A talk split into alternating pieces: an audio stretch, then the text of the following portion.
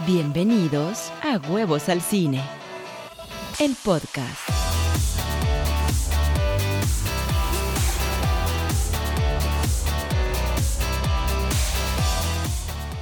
Hola, ¿cómo están? Bienvenidos al episodio número 6 de este podcast de Huevos al Cine.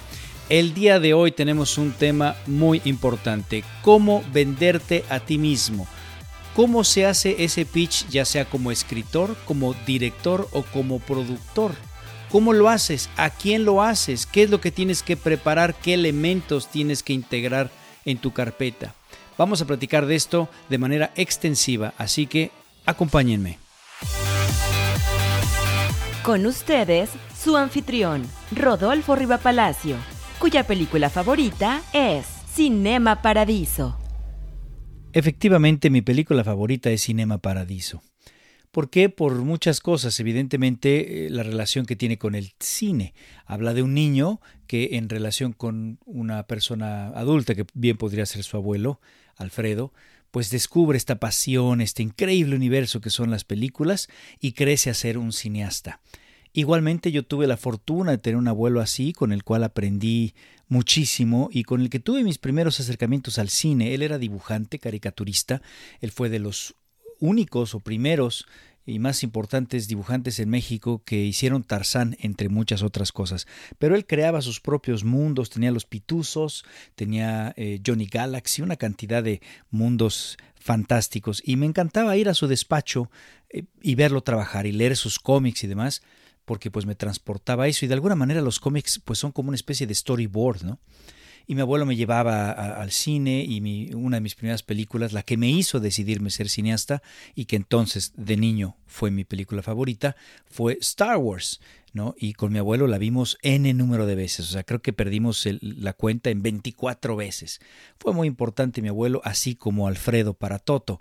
Además, al niño bueno, el niño se llama Toto, y a mí me decían de niño Toto, porque mi hermano, que era todavía más chiquitín, no podía decir Rodolfo, y pues de ahí que su pronunciación decía Toto, ¿dónde está Toto? Está Toto. Y entonces todo el mundo me dijo Toto toda la vida. Es más, a la fecha algunos familiares me siguen diciendo Toto.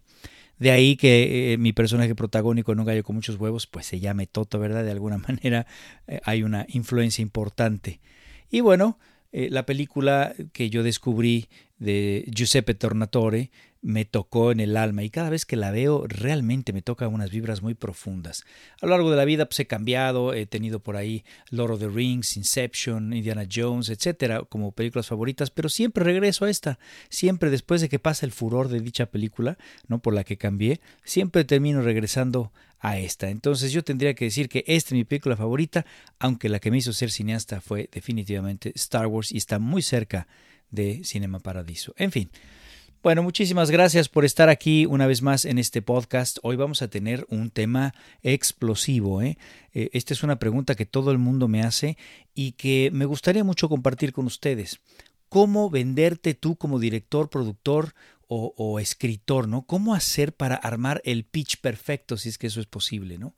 Pero por lo menos te voy a decir algunos tips que eh, puedes aplicar para que no cometas los errores que yo he cometido. Yo le he pichado a N cantidad de estudios. Yo he tenido la fortuna de, picharle a los estudios más importantes de México y de Hollywood.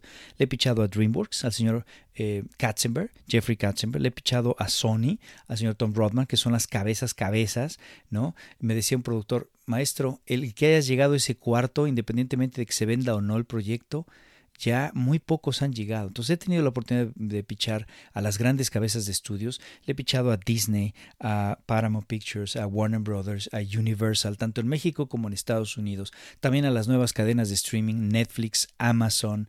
Le, piché también a Disney Plus, a quien quieras, gustes y mandes. Me he sentado frente a casas productoras por todos lados. Creo que fácil 100 pitch llevo entre México y Estados Unidos. En México, Claro Video, a Televisa, a Blim, Videocine, Cine Concepto, Columbia, fúchale, a quien gustes y mandes. E insisto, he cometido errores garrafales, ¿eh? Garrafales. Nada más para empezar con las anécdotas. Un día, eh, estando en Paramount Pictures, mi hermano y yo fuimos a pichar una película que era digamos, como 300, esa de los 300, pero utilizando la mitología azteca. Y entonces nos pareció una gran idea, lo cual era equivocadísimo, pero bueno, nos pareció una gran idea y fuimos a echarle ahí un rollo. Y en ese momento estaba Transformers, la número uno, la película de Michael Bay, estaba afuera. Y la acabamos justo de ver porque estábamos en Estados Unidos, fuimos a El Domo en Los Ángeles, fuimos a, a verla ahí con el supersonido y demás. Y la película es espectacular hasta ahí, entendiéndolo como espectáculo, ¿no? Pero pues sí falla mucho en su trama, arcos de personajes, lo, que siempre le falla a Michael Bay, ¿no? Entonces salimos diciendo que es que vacía, que es superficial, qué mala historia, pero wow, qué espectáculo, nos encantó, adoré la película, ¿no? A pesar de que tenía todas esas fallas. Entonces estábamos en Paramount, se nos ocurrió, sin saber que Paramount había hecho la película de Transformers, oiga, usted se nos ocurre decir esta película es tan grande en espectáculo como Transformers, pero claro, con una buena historia, no con la porquería esa que salió. Oiga, usted las caras que me nos pusieron, yo dije, pues ¿por qué no? Pues qué tanto les, qué les gustó mucho Transformers o qué. Al final del pitch, cuando nos dicen thank you very much, no nos llames, así de, no nos llames, nosotros te llamamos, nos dicen en su camino de salida, on your way out, Please take a picture with the big transformer outside. Por favor, tómense una foto con el transforme que está allá afuera. Y ahí fue cuando me cayó el 20. Ya lo tomamos a broma, salimos de ahí, nos vimos los dos la cara como diciendo, qué par de bestias, ¿no? Les vinimos a decir a la mamá que su hijo estaba re feo. Y efectivamente afuera tenían un enorme transformer de tamaño real, Bumblebee, una estatua de Bumblebee preciosa, de tamaño real, de piel, güey. Y pues sí, nos tomamos nuestra foto ahí con el Bumblebee. y por supuesto, no, no, no, valió queso todo con Paramount Pictures. De hecho, nos llevó mucho tiempo volver a entrar a Paramount Pictures. Tuvimos que entrar por México, por Paramount Pictures México. Pero bueno, en fin, para que tú no cometas esos errores, voy a darte esta plática. De hecho, eh, preparando este, este módulo, este podcast, pues eh, fue tanta la información que dije, yo creo que eso tiene que ser un curso. Y precisamente yo creo que en cuestión de un mes ya voy a poder sacar a la venta este curso de cómo prepararte, cómo venderte como productor, director o y escritor. Los 10 pasos, digamos, para hacer el pitch perfecto tanto de una u otra disciplina que acabo de mencionar. Bien, pero antes déjame recordarte las redes sociales, el landing page rodolforribapalacio.com, también tenemos huevosalcine.com, me puedes escribir directamente a rodolfo.huevosalcine.com o rodolfo.huevocartoon.com.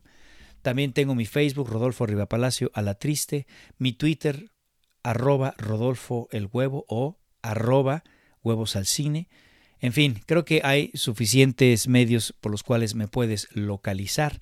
Y Además, bueno, te recuerdo, el landing page es Rodolfo Riva Palacio, de ahí tú puedes entrar y ahí te conectas conmigo o te vas a alguno de, los sitios que tengo, a los cursos de cine que están en Maestría de Cine, o te puedes ir al, blog de Huevos al Cine, a mis conferencias, ahí vas a tener noticias también de las películas que están por salir, por ejemplo, la de un rescate de huevitos que, que ya no sabemos qué va a pasar con esto de la pandemia, si será o no será en agosto, era en julio, la pasaron en agosto, ya no sabemos qué va a pasar y yo los voy a mantener informado. Bueno, ahí precisamente en la página, en landing page, vas a tener toda esa información. Bien, vamos a empezar. Vamos a empezar con este temazo. Debo decirte de entrada que tienes que entender que cuando tú vas a pichar una película, no solamente estás pichando tu historia, sino también te estás pichando tú, ya sea como productor, como director, como escritor o como las tres, ¿no? En mi caso, yo soy escritor, director y productor y he tenido que, pasar los pitch para cada uno. Son muy similares, digamos, eh, la misma información te va a servir para uno y otro, pero tienen sus aspectos únicos que, eh, que hay que entender, ¿sí? Pero, pero es clave que tú entiendas que hoy en día no nada más estás pichando tu historia, sino a ti mismo. Esta, esta idea guajira, esta leyenda urbana que tenemos de, ay, tengo una gran idea, quiero contactar a alguien del cine, le voy a hablar por teléfono o voy a tener una cita, le voy a pichar mi idea en cuestión de 10 minutos, se le van a caer los calzones y me va a dar un millón de dólares y yo voy a hacerme millonario y, y ya no hice nada, no hice el menor trabajo, ellos lo van a hacer porque les voy a llevar la idea. Eso ya vámonos quitando de la cabeza, no existe. Hay mucho trabajo que hacer no existe. Hoy está tan competido, tan competido. Hay tantísimos productores, directores y escritores que ya no es como en algún tiempo que, por ejemplo, los productores iban a salones de estudiantes donde estaban los nuevos guionistas, futuros guionistas. Entre ellos yo estuve en una de esas. Y llegó este productor y dijo, a ver, todos los escritores los quiero ver en el auditorio. Y ahí fuimos de escritores, directores y todo. Yo estaba en ese entonces en USC, la University del South en California, estudiando para guion. Y entonces ahí me senté y dijo, en un minuto todos, cada uno de ustedes me va a pichar la mejor historia que quiera, que crea tener. Y ahí vamos. Yo no piché ni 15 segundos cuando me dijo, thank you next, ¿no? A la Ariana Grande, thank you next. Vámonos. Yo empecé diciendo, esta es la historia in English, in my horrible English. Yo en ese entonces hablaba, pero espantoso, ¿no? Entonces me paré y dije, This is the story of a priest that loses the faith because the devil, y al diablo, eh, traducido, para los que hablen peor inglés que yo, ahí les va traducido. Me paré y dije, esta es la historia de un sacerdote que pierde su fe porque se le aparece el diablo y me dijeron next. Esa era mi mejor historia en ese entonces. No, hombre, una cosa. Estaba yo exorcizando mis propios demonios, caray. Y entonces, pues sí, hice varios cortometrajes de sacerdotes que perdían su fe. que por supuesto no, tolera a nadie, ¿no? Ahí sí ni mi familia fue de, no, mijo, quita eso, quién sabe qué traes en la cabeza, ¿en qué fallé? Decía mi mamá, ¿en qué fallé? no, no, no, pero bueno, esas sesiones en donde los productores iban ahí escogiendo, y me acuerdo que eh, escogieron a dos, bueno, esas ya no suceden, pero esas dos que escogieron, el pitch fue así. Se paró un, amigo y dijo, esta es la historia de un vagabundo que eh, al no tener casa, es un homeless, en Nueva York, decide tomar la torre, eh, digo, la Estatua de la Libertad como su propia casa y entonces se apropia del lugar y nadie lo puede correr. Esa fue una idea. Y la otra dijo, esta es la historia de Sandra Bullock y no me acuerdo quién era la otra chica. Ay, ¿quién era? Ay, ay, ay, ay, no, no me acuerdo, pero esta es la historia de Sandra Bullock y esta otra actriz que en ese entonces era famosa y que son juntas porque son grandes amigas porque les encanta ir a comprar, a hacer shopping todos los domingos, ¿no? Y un día se muere una de las dos y entonces regresa como fantasma y la otra amiga le ayuda a comprar un cuerpo en el cual reencarnar, escoger familia para reencarnar. Eso fue el pitch, así 30 segundos, 20 segundos y esas dos ideas el, el productor este dijo, las quiero.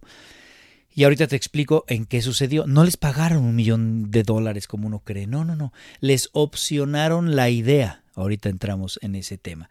En fin, entonces esos tiempos ya no existen porque hay tantísimos productores y tantísimos guionistas que ya no es necesario salir a buscar así al clases ni nada, ya llegan solitos, ya eh, los pitches y pitches están formando. Acuérdate, el pitch, los pitches, es el momento en donde tú em, planteas tu historia. Son los segunditos o minutos que te regalan para pitchar tu historia, es decir, para aventar como pitcher, ¿no? Aventar la bola, eh, para pitchar tu historia, es decir, mi historia es de esto, y la avientas a ver si gusta, a ver si es un strike, un home run, un out, etcétera, ¿no? Y de ahí viene el término del béisbol, el pitch your story. En fin, entonces, pues ahora tenemos que entender que cuando tú tienes la oportunidad de pichar, sí vas a pichar tu historia, pero sobre todo te vas a pichar a ti mismo. Es muy importante. Y además cada uno de las tres profesiones tienen distinto distinta áurea alrededor. Es decir, si tú llegas como escritor de traje, por ejemplo, a pichar, no te van a querer. No te van a querer porque van a decir, ¿cómo de escritor? Qué raro. No, no, no. Pero si llegas de productor de traje, puede ser que te lo acepten. Por lo menos de saco. De saco sí te lo van a aceptar, ¿no? De, ya de, de corbata ya te van a decir que eres el abogado de la película o qué, ¿no? Pero de saco y bien vestido es el productor. Raro, así con los pelos parados y con una cosa así en una camisa medio rota y demás, ese es el escritor. Y como en medio de los dos, como con un aire artístico propio, ese es el director, el González Iñárrito que se pone su pashmina, ¿no? Y va para todos lados con la pashmina, como su corte único, su sello distintivo, ¿no? Eso es ya el estilo artístico, la moda de un director. En fin, entonces te estás vendiendo a ti mismo y cuenta desde la presencia, ¿sí? Vamos entonces a dividirlo así. ¿Cuáles serían las estrategias para como escritor, como productor y como director? Empecemos como escritor. ¿A quién te vas a vender como escritor? ¿A quién? Bueno, pues a las casas productoras, a un director o a un productor o a un estudio, ¿sí? Para que te compren eh, eh, tu guion. Entonces, ¿qué es lo que tienes que hacer? Bueno, evidentemente escribir un guion. De entrada tienes que tener sí o sí un guion bajo el brazo, a fuerza. Ahora, qué guion vas a tener. ¿Vas a tener el que se te pegue la gana? Pues digamos aquí hay una cierta libertad, pero dependiendo de qué tipo de guion es a donde vas tú ir a pichar. Si a Netflix vas a picharle Avengers, te va a decir que no. Pero si le vas a pichar Avengers a Disney, pues puede ser que sí. ¿Sí me explico? O por ejemplo, al revés, eh, estoy seguro que ya vieron la película de El Hoyo, esta que está en Netflix, y, Netflix, Netflix, Netflix, y que es una, pues, una trama surrealista, es una cosa como más vanguardista, más de exploración. Ve a Disney con eso y bueno, te cierran fuerte en la cara la puerta. Entonces tienes que entender qué tipo de historia estás pichando, qué tipo de historia estás escribiendo para que entonces puedas analizar a dónde vas a ir a pichar. Lo vas a llevar a los estudios que han distribuido o, a las casas productoras que han hecho tales o cuales eh, películas. O si tienes la fortuna de acercarte a un director que pueda involucrarse en tu historia, bueno, entonces ese director lo más probable es que te abra la puerta. Ese es el caso de David Goyer, que claro, David Goyer ya era muy grande cuando esto sucedió, es decir, ya era un escritor consagrado y estaba justamente con Christopher Nolan escribiendo eh, The Dark Knight Rises. Y ahí se le ocurre Man of Steel. Y le dice a Christopher Nolan, y es Christopher Nolan el que levanta el teléfono y pum, va y abre las puertas para que él vaya a pichar. O por ejemplo, ¿qué me dices de Tarantino, que era don nadie, y de repente en los festivales y demás conoce a Harvey Keitel y le da la oportunidad de picharle Perros de Reserva y Pulp Fiction y le fascina. Entonces Harvey Keitel se convierte en el productor ejecutivo y le abre las puertas a Tarantino para que vaya y piche su historia. Claro, él fue a pichar como escritor y como director. Él quería involucrarse ahí. ¿Me explicó? Entonces, tú tienes que entender qué tipo de película estás pichando, porque además también tienes que hacer una especie de investigación del presupuesto, porque no te puede pasar que llegues pidiendo N millones de dólares, aunque yo sé que como escritor no vas a pedir millones de dólares para, para la producción, pero seguro te van a preguntar. Los productores de repente son medio flojos y lo primero que te van a decir es, ah, está buena la, la historia, pero como cuánto crees que cueste? Y tú tienes que decir, a bote pronto, más o menos, ¿cómo lo vas a hacer? ¿Vas a hacer el presupuesto? Por supuesto que no. Simplemente busca películas que sean similares y busca el presupuesto de esas películas. Está en internet, en Google, así le pones, ¿no? Entonces, la película que creas que se parece a la tuya, ve cuánto cuesta y entonces Así respondes. Oye, a ver, ¿cómo cuánto crees que cuesta tu película? Pues mira, esta otra que se parece costó esto, supongo que viene por ahí. Y eso es todo, así de fácil. Te escuchas profesional, eh, te escuchas que pues has hecho un trabajo, tu investigación, que conoces tu producto y listo. Bien, ahora, cuando hagas tu primer guion, tienes que darlo a revisar, dalo a revisar con tus amigos, por supuesto, para que ellos vean si, si gusta o no, dalo a revisar con alguien dentro del medio y reescribe con esas notas. ¿Por qué? Porque cuando venga el pitch, cuando estés frente a ese productor, eh, eh, estudio, director, lo que sea, por lo general no vas a poder pitchar toda tu película. Pero si te va bien en el pitch, te van a pedir el guion y tú tienes que tener el guion bajo el brazo. No se te ocurra hacer el trabajo de buscar gente, productores o directores para poder llegar al pitch y que no tengas el guion, que te digan, sí, esto suena increíble, dame el guion y respondas, ¿sabes de qué? Pues yo apenas lo voy a escribir, se lo paso en seis meses. No, no, no, no, no, no, no. Las oportunidades hay que aprovecharlas. Tienes que estar listo cuando te lleguen. Acuérdate, en tu profesión, la que sea, vas a tener 10 a 20 oportunidades en toda tu vida. Y cuando te lleguen, tienes que estar preparado. Punto. No la busques, no la provoques hasta que estés preparado. Entonces, ¿Qué es lo que va a suceder cuando logres finalmente eh, eh, ese productor al teléfono o, por correo? ¿Me explico? Eh, es muy fácil averiguar a estos productores, sobre todo en México. Es muy fácil averiguar en dónde. Hay catálogos de productores. Vas a IMCINE y preguntas ahí, oiga, dígame el catálogo de cada productora, te lo dan. En Estados Unidos también hay un librito que se vende por internet, este, en cualquier em, biblioteca, librería o, inclusive los agentes mismos, que trae el listado de todas las casas productoras. En fin, entonces sacas el teléfono, eh, ves los mails, hablas, buscas, busca por supuesto a los productores que hayan hecho cosas similares a lo que quieres hacer, para que finalmente cuando lo tengas en el correo o al teléfono, ¿qué es lo que vas a hacer? De entrada te vas a presentar, hola, ¿qué tal? Un gusto, soy gran admirador de su trabajo, me encanta lo que hace, me presento, soy un escritor que ha hecho tal cual cosa y que acabo de graduarme y que tengo tales estudios y tengo N número de guiones, entre ellos uno que me parece que le puede usted interesar debido a su trayectoria. Y Aquí está, la premisa es la siguiente. Vas a dar tan solo la premisa. ¿Qué es la premisa? El slogline, digamos. Es en dos o tres frases de qué va tu película. Nada más.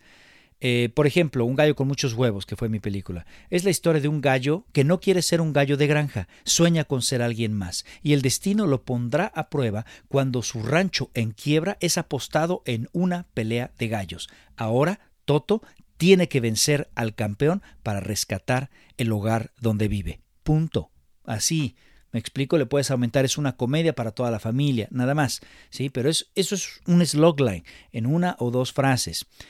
A continuación, si el productor se interesa, si lo tienes al teléfono, a lo mejor te va a decir, ah, oye, me interesa, a ver, platícame un poco más. ¿Qué vas a platicar? No tu película, vas a platicar la sinopsis, que es lo mismo que el slogline, pero un poquito más ampliado. Entonces, bueno, Toto es un gallito despertador que sueña con ser alguien más y no quiere ser como todos los demás gallos de la granja, un gallo despertador. Él es aficionado de las grandes peleas del palenque, que por supuesto son peleas de box, no, no, no de otra manera. Y él es aficionado, pero un día el destino le le va a, poner la gran prueba de su vida. Resulta que el rancho donde vive está en quiebra y entonces eh, la única solución es ganar una enorme apuesta en una pelea en dos semanas pero no hay nadie más que pueda pelear más que él. Entonces él tiene que entrenarse en dos semanas para ganarle al mismísimo campeón.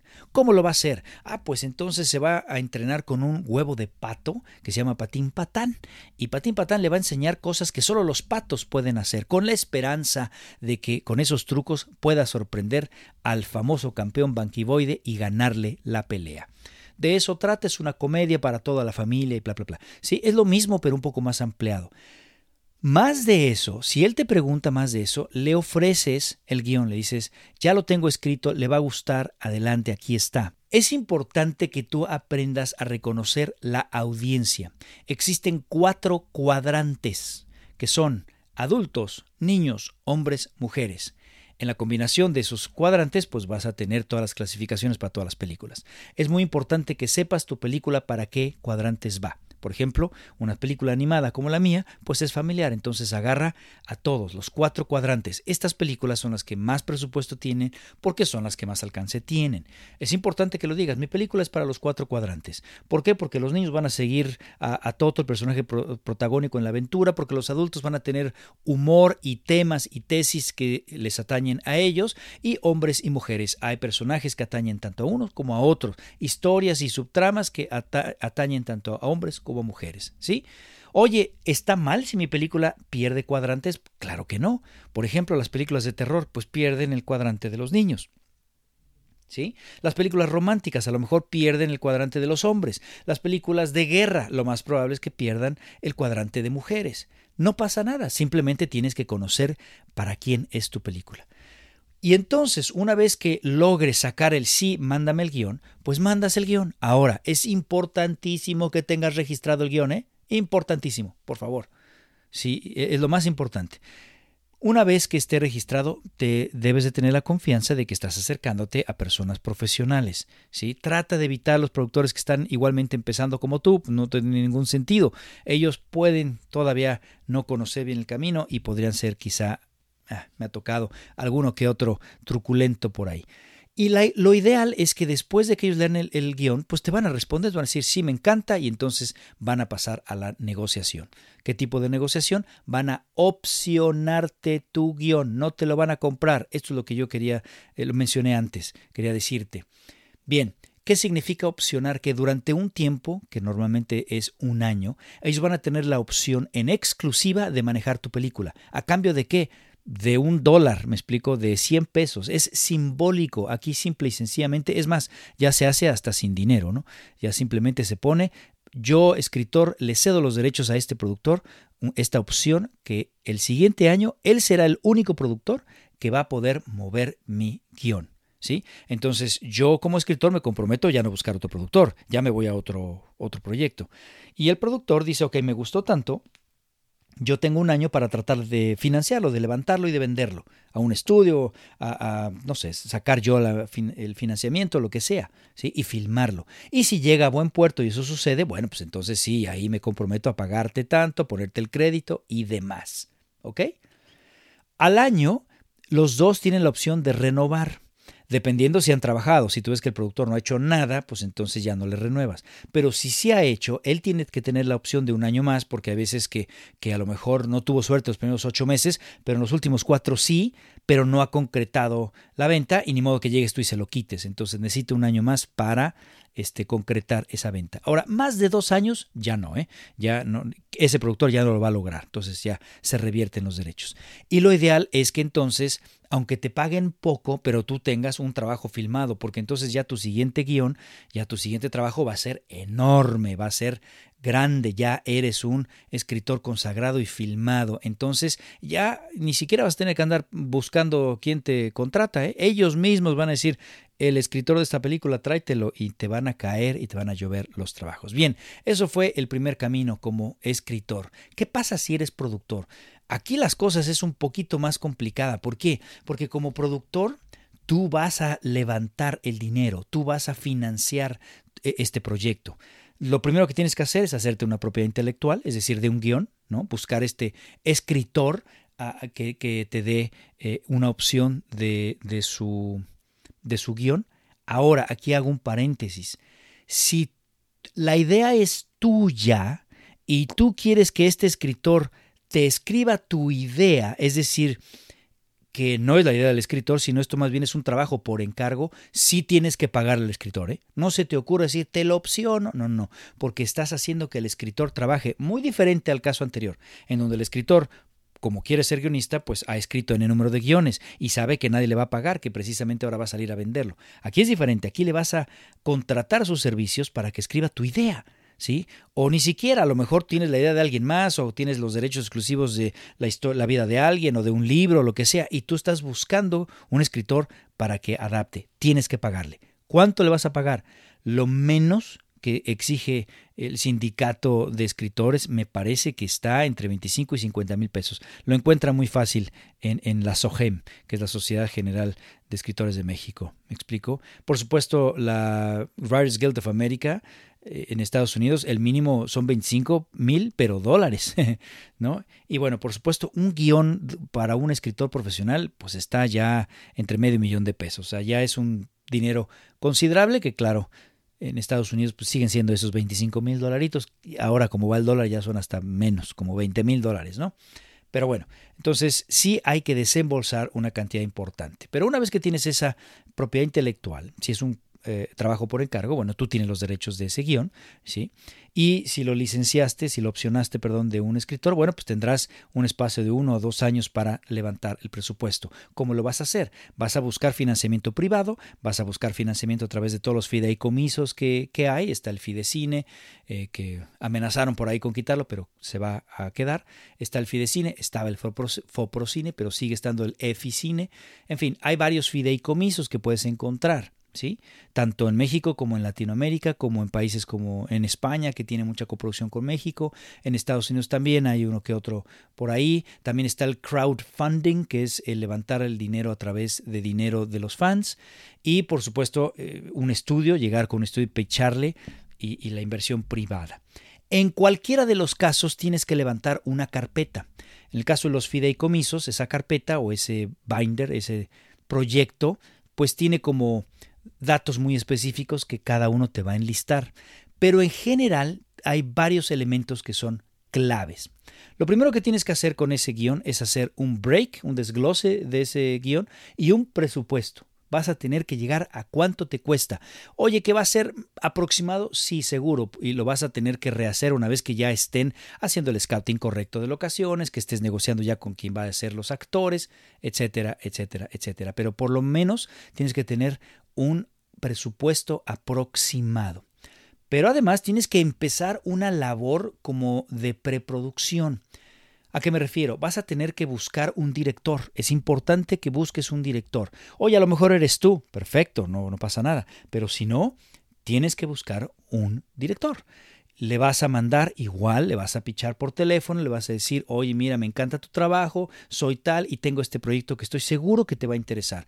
¿De qué es el proyecto? Pichas el slogline, la premisa, a lo mucho la sinopsis, y si no, le dices después, oye, eh, te mando mi guion, léelo, te va a interesar. Y se lo mandas. Por lo general aquí hay cartas de confidencialidad para que entonces él no pueda decir nada de, de, lo que va a leer y que tú te sientas tranquilo de que lo tienes de alguna manera comprometido con un papelito. Igualmente tiene que estar todo registrado. ¿eh?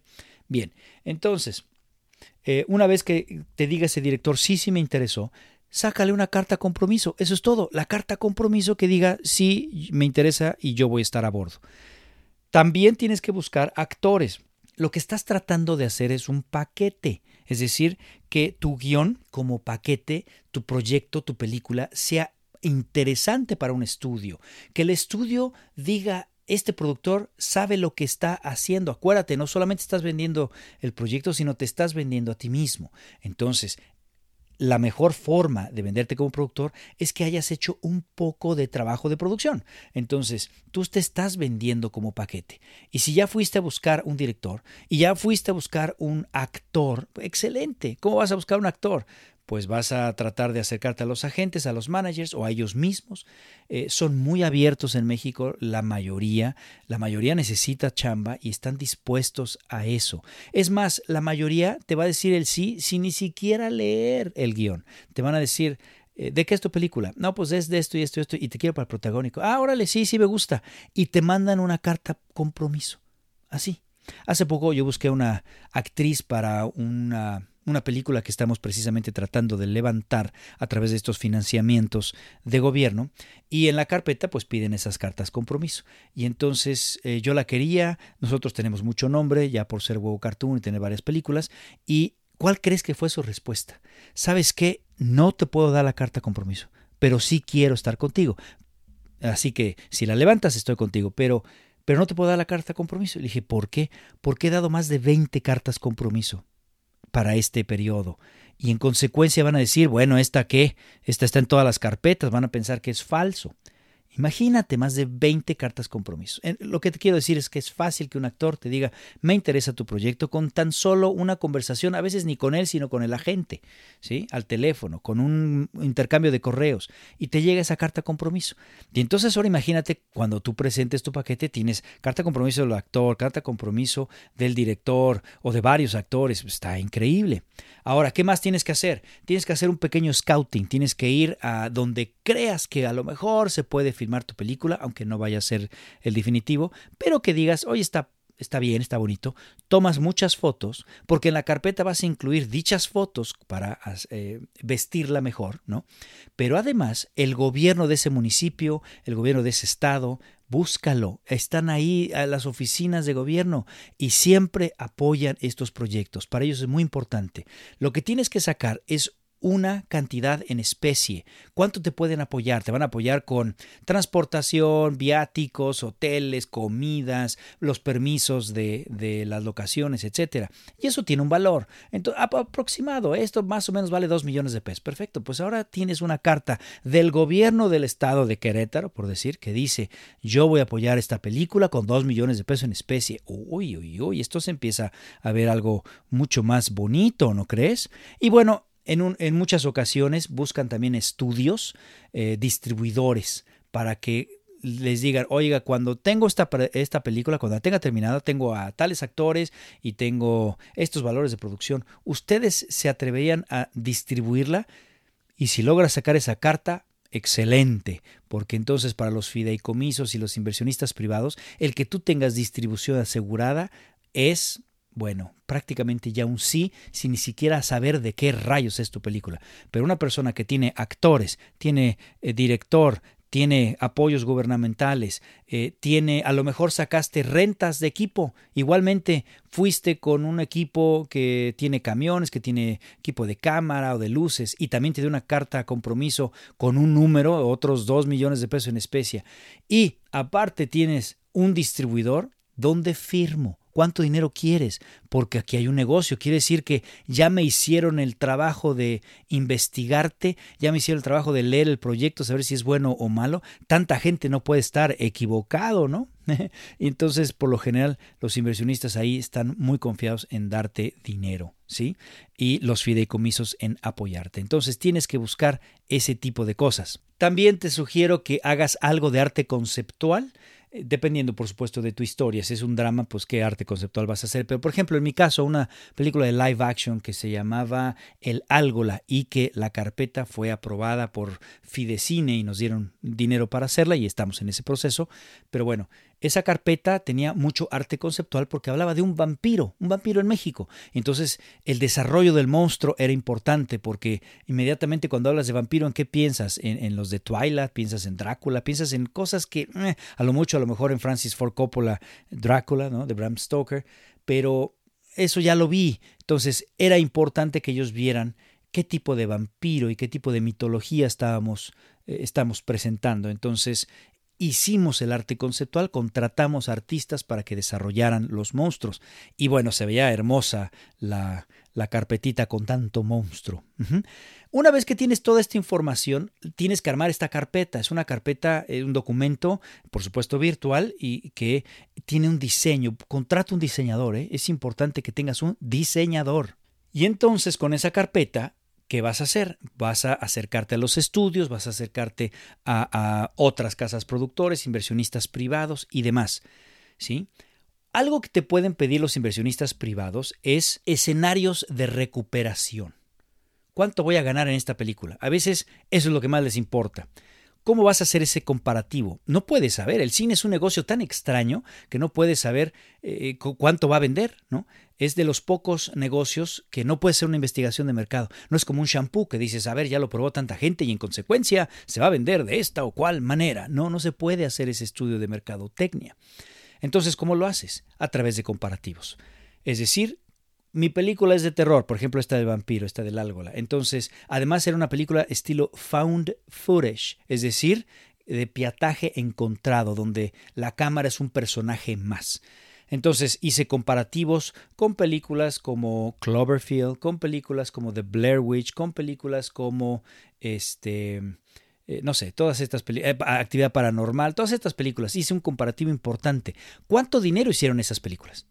Ah, eso es muy importante. ¿Cuánto dinero hicieron esas películas? Porque es así como vas a poner tus proyecciones. Pues en el comparativo bajo, en el escenario bajo, pues va a ser como The Blair, Witch o Actividad Paranormal. Y en el alto como Cloverfield, ¿me explico? Y las dos son de found footage, son de terror, eh, perdiendo el cuadrante de los niños, etcétera, ¿sí? Entonces vas a poner esos comparativos. Eh, eh, si tu película es una comedia mexicana, pues busca comedias mexicanas. ¿Cuánto dinero hicieron?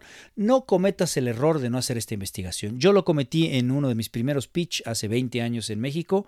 Estaba yo muy joven y fui a tratar de vender una película estilo Cerdos y Diamantes. Curiosamente, antes de que Cerdos y Diamantes saliera, eh, yo la, la estaba escribiendo, se llamaba Anatomía de un robo. De repente sale Cerdos y Diamantes y la fui a ver y dije, ay, se parece mucho, pero bueno, pues eh, la mía será en español, con rateros en México, en lugar de eh, acá en donde está sucediendo, ¿no? En, en una parte de Gran Bretaña. Entonces me parecía que podía ser un buen comparativo y se me ocurre mencionarlo y entonces llegué, no, esto es como cerdos y diamantes pero a la mexicana y se voltea al cuate del estudio y me dice, sí sabes que cerdos y diamantes fue un fracaso en México, ¿no? Entonces ¿por qué voy a hacer una película así? No, bueno, se me cayó el pitch en un segundo porque no hice mi investigación, entonces que no te pase eso. Y bueno, a continuación tu labor va a ser el tocar puertas, el ya con ese paquete, no, ya es que te estás presentando como un productor que sabe lo que está haciendo, ¿sí? Y bueno, una vez que te digan sí, a lo mejor no tienes el director asignado o el director que tienen o los actores, pues no les gusta y va a haber esta negociación. Todos los actores, todos los directores lo entienden, por eso no te van a dar más que una carta compromiso. Si el director se involucra muchísimo contigo y dice, no, es que este proyecto me tocó el alma, bueno, lo vas a tener ahí al lado pichando, me explico. Él por lo general va a ir también a estos pitch y, y van a ser un gran equipo. Pero si no, bueno, es posible que la casa productora, el estudio te diga, sí, pero voy a hacer estos movimientos, ¿me explico?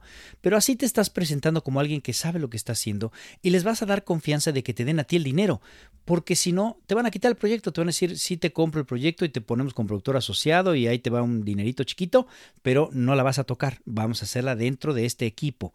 Entonces, bueno, en la medida que mejor te presentes, mejor hagas tu tarea, pues con más facilidad te van a dar ese dinero. Y finalmente, si eres director, ¿qué onda? Bueno, aquí como director, eh, tú tienes que tener un socio productor. Sin un socio productor o tú no siendo un productor, no vas a poder llegar a estos pitch. Es forzoso, sobre todo un director primerizo. Me explico, ya cuando eres un director consagrado, estoy seguro que alguien te va a llamar para que vaya a hacer un pitch. Ahorita te platico uno que me llamaron a mí en Disney. Bueno, te lo platico de una vez. Después de mi primera película, de una película de, de, huevos, en donde yo también fui, por supuesto, escritor y productor junto con mi hermano, bueno, pues tuvimos la oportunidad que Disney nos llamara y nos dijera, oigan, tengo esta película que es para hacer eh, Beverly Hills, Chihuahua, y ustedes que son mexicanos, pues sucede esto en México, es una comedia ligera, es en live action, pero creemos que pueden ser excelentes. Por supuesto, no tenía la experiencia, no sabía lo que estábamos haciendo, ni mi hermano y yo, y fuimos a arruinar nuestras oportunidades a, ese pitch en Disney. Llegamos y dijimos que su guion estaba equivocado porque tenía errores sobre los chihuahuas y la historia, que, había una escena en la que salía Moctezuma a caballo y les dijimos es que a caballo no, no puede estar porque los caballos llegaron con los españoles.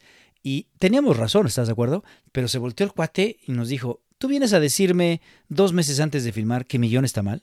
Sí, bueno, pues gracias, adiós. Y pues no fuimos nosotros los que hicimos esa película. Y es más, no la quise ver de puro coraje, ¿no? Y no sé si esa película en donde, digo, esa escena donde Moctezuma iba a caballo se queda.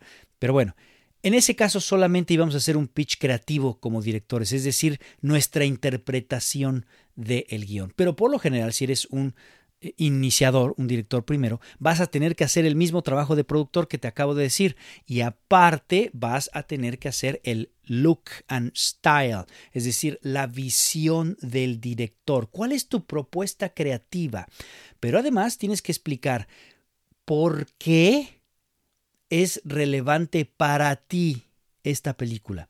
Aquí es importantísimo que te vendas tú. El productor es como muy técnico, es como un administrador y lo que tiene que demostrar es que sabe hacer su trabajo, que sabe hacer un presupuesto, que ya hizo, que conoce la mecánica, que ya hizo las locaciones, que ya hizo el scouting, que ya hizo varias cosas. Entonces, no, este cuate sabe.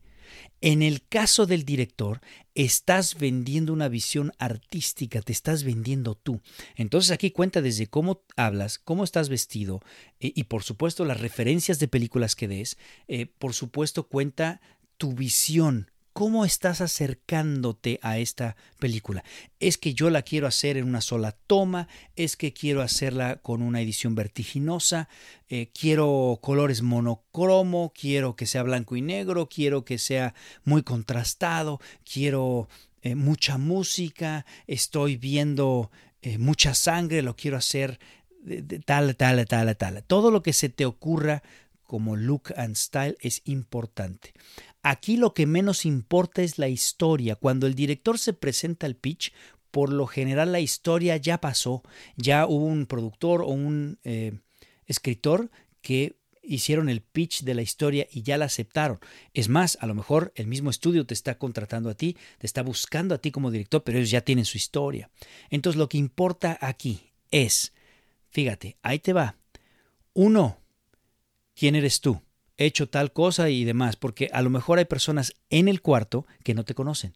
A lo mejor eh, el estudio dijo, revisen a este director. Entonces es importante que no asuman que todos ya conocen tu trayectoria, que no asumas que todos conozcan tu trayectoria, sino que ahí tú brevemente, pero muy brevemente, cuestión de dos minutos, tres minutos, das tu currículum, das eh, los highlights, los puntos más importantes de tu carrera. Soy el director tal, este, para los que no me conocen, yo he hecho esta, esta y aquella película, gané tal y cual premio y demás. Si es tu primera película, no importa, eh, qué es lo que vas a dar, pues dónde estudiaste, si eres autodidacta, eh, quiénes son tus directores favoritos. Hay formas de compensar tu presentación si es que es tu primera película. Bien, a continuación vas a platicar sobre tu acercamiento a esta historia. ¿Qué es lo que a ti te llamó la atención de esta historia? ¿Cuál es tu tesis? ¿Cuál va a ser el ángulo de esta historia al cual vas a anclar todo, la fotografía, el diseño de arte, la edición y demás, ¿no? ¿Qué es lo que a ti te llama la atención? A continuación, si es que es necesario, hablarás de la sinopsis de la película. No más, ¿eh? La premisa y la sinopsis de la película. No más. La parte del guion, si es necesario pichar la historia, eh, porque, por ejemplo, acabo yo de pichar a Netflix una historia que Sony eh, tenía. Es una, historia de Sony a la cual nosotros ya estamos como directores, pero ahora Sony requiere de un socio. Entonces vamos a Netflix. Entonces Netflix no conoce la historia. Sabe que ahí viene Sony y que vamos este, como muy bien apadrinados y demás, pero no conoce la historia. Entonces, como parte de mi presentación como director, junto con mi hermano, tenía que haber una parte en donde platicáramos de la historia, pero nunca más de cinco minutos, ¿eh? Nunca más de cinco minutos. A continuación, vas a resaltar la parte creativa, que es muy distinta a la anterior. ¿eh? La anterior fue por qué a ti te resonó y cuál es la tesis y demás. Ahora es la parte creativa, es decir, el look and style. Y finalmente cierras con las virtudes del proyecto, es decir, por qué es importante y relevante hacer esta película ahorita. Estos puntos son los más importantes. No importa tanto la historia. Aquí es la visión del director. Te estás vendiendo tú. Por supuesto, en tu forma de presentar, en la presentación que hiciste a lo mejor en PowerPoint, en cualquiera de estos softwares, eh, también tiene que estar muy bien diseñada porque están viendo cómo narras una historia, cómo presentas, cómo terminas. Si presentas un PowerPoint eh, con hoja en blanco y tres, cuatro, híjole, te vas a ver muy mal con tres, cuatro frases ahí. No, presenta un bonito diseño. Gástense dinero ahí tú y el productor en un bonito diseño porque estás hablando de ti, cómo terminas tus productos, ¿sí? Si terminaste terrible la presentación de la película, pues mm, chin, no queremos saber cómo vas a terminar la película, ¿no? Entonces, todo vende. Y por lo general, después de estas de estas formas de presentar, ya queda muy claro si van contigo o no. Es importante que ensayes los pitch, ¿eh? no nada más que lo pongas así, eh, ya creo que ya quedó, no, ensáyalo, ensáyalo a tu familia, a tus amistades, a, tus coequiperos, a tus empleados, a quien tú quieras, pero ensáyalo, recibe feedback, porque por lo general, después de estas sesiones de pitch, que vuelvo a lo mismo, no debe de pasar de 15 minutos, Después de estas sesiones vienen las preguntas y respuestas, ¿eh? Y ahí te vas una hora a lo mejor. Yo a Sony, precisamente a Tom Rodman, así fue, 15 minutos de pitch, una hora de preguntas. A Jeffrey Katzenberg, un proyecto con Salma Hayek, fue 10, 15 minutos de, de presentación, una hora entera de preguntas y respuestas. A Videocine también. A el Fidecine hubo un año que decidieron hacer pitch. En lugar de que tú mandes el, la carpeta así que sea como fría, dijeron, las carpetas que estén aprobadas va a haber una segunda ronda Y en esa ronda queremos ver a productor y director haciendo un pitch de su proyecto. Y basándonos en ese pitch sabremos a quién sí y a quién no. Y también fueron 10 minutos de presentación para cada proyecto y 10 minutos de preguntas y respuestas. ¿sí? Entonces es importante que tengas lo más entendido el proyecto para que en esa sesión de preguntas y respuestas contestes. Si no sabes alguna, no trates de inventar, te vas a ver muy mal. Es mejor que digas, mira, esa, eso no lo he pensado, me parece un gran aporte, buena idea, tengo que, que, clavarme ahí, pero muy bien, muchas gracias por hacérmelo notar. Es mejor ese tipo de respuestas, ¿me explico? Bien, pues esto es en grandes rasgos lo que eh, va a suceder cuando tú estás vendiendo como escritor, como productor y como director. Si te gustó, por favor, házmelo saber, ponme tus comentarios. Yo sé que aquí no es como en los blogs de YouTube, que abajo me ponen los comentarios, pero escríbeme, escríbeme a las redes sociales que, te repito, eh, mi correo personal es rodolfo arroba huevosalcine.com. Ahí me puedes escribir todos los comentarios sobre estos podcasts de este episodio o de los anteriores. Muchísimas gracias por su atención, gracias por escucharme y nos escuchamos la siguiente. Peace.